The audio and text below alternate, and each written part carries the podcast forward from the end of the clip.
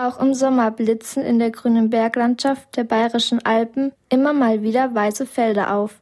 Das sind Gletscher. Markus Fleischmann arbeitet beim Deutschen Alpenverein.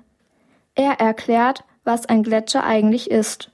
Ein Gletscher besteht aus meistens viele Meter bis zum Teil hunderte Meter dickem Eis. Das ist Eis, das sich den Sommer überhält, im Winter in Form von Schnee ansammelt und über die Jahre aufsummiert. Und typisch für einen Gletscher, für das Aussehen sind die Gletscherspalten. Die entstehen dadurch, dass das Eis den Berg hinabfließt. Das Wasser, das in den Gletscherspalten fließt, fließt dann in die Flüsse drumherum, zum Beispiel in die Isar. Solange im Winter Schnee auf die Gletscher fällt, funktioniert dieses System. Deswegen werden die bayerischen Alpen auch Wassertürme Europas genannt. Wie Meteorologe Markus Garhammer weiß. Fast drei Viertel unseres Trinkwassers sind in den Gletschereismassen gespeichert und werden im Sommer an das Umland über die Flüsse abgegeben. Wenn die Gletscher langsam verschwinden, weniger Schmelzwasser im Sommer abfließt, könnten einige oder sogar viele Flüsse austrocknen.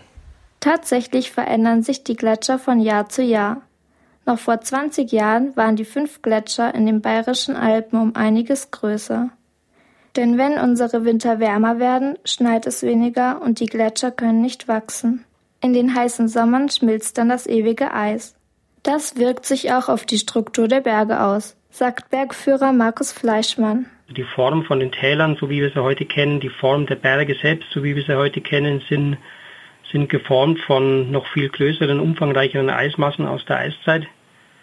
Gleichzeitig ist es so, dass das Eis und, und äh, der Frost, der Permafrost im, im Gestein auch die Berge zusammenhält oder eben aufgrund des Klimawandels aktuell auch nicht mehr so gut zusammenhält. Stein- und Erdrutsche werden also immer wahrscheinlicher. Und sogar das Wetter verändert sich, wenn die Gletscher schmelzen. Meteorologe Markus Garhammer. Solange der Gletscher vorhanden ist, ist die Oberfläche hell und kühl. Das beeinflusst die Wolkenbildung. Wenn der Gletscher jetzt verschwunden ist in einigen wenigen Jahren, wird weniger Feuchte zur Verfügung stehen, die verdunsten kann, aber der Boden wird wärmer, dadurch entstehen Hangaufwinde und das beeinflusst das Wetter am Ort, wo der Gletscher früher mal war. Denn diese Hangaufwinde bringen Schönwetterwolken mit. Und dann wird es noch wärmer. Wegen des Klimawandels werden die Gletscher also in ein paar Jahrzehnten verschwinden. Nur indem wir die Natur schützen, können wir beeinflussen, wie schnell das passiert.